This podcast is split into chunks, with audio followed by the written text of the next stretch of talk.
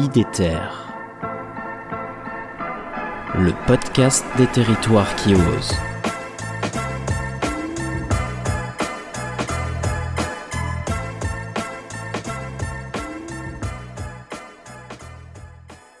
Bonjour, je vous emmène cette fois-ci dans l'univers de la bande dessinée et du journalisme d'investigation, à la rencontre du livre Algue verte, l'histoire interdite d'Inès Léraud et de Pierre Van Hove, publié par la revue Dessinée et les éditions Delcourt.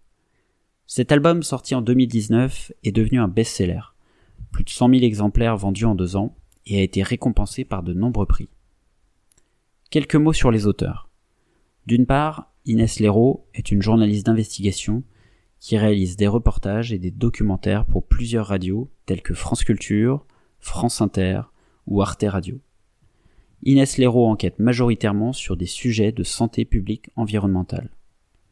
D'autre part, Pierre Van Hove est illustrateur et dessinateur.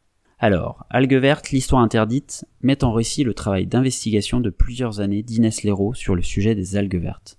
Structuré en sept chapitres, cet album nous fait vivre l'enquête de l'intérieur. L'intrigue pourrait être celle d'un polar. Elle débute par des faits. La mort de trois hommes et de quarante animaux. S'ensuit la recherche des causes et l'identité du tueur. Dans cette quête, aidée par un lanceur d'alerte, aidée par des associations locales, aidée par les familles des victimes, aidée par les scientifiques, la journaliste va progressivement se confronter au silence et au déni. Comment l'expliquer? En remontant le sablier du temps et en regardant du côté du modèle agricole breton et de ses effets sur les territoires. Je ne vous en dis pas plus, lisez-le. Alors je vous recommande la lecture de cet album pour plusieurs raisons.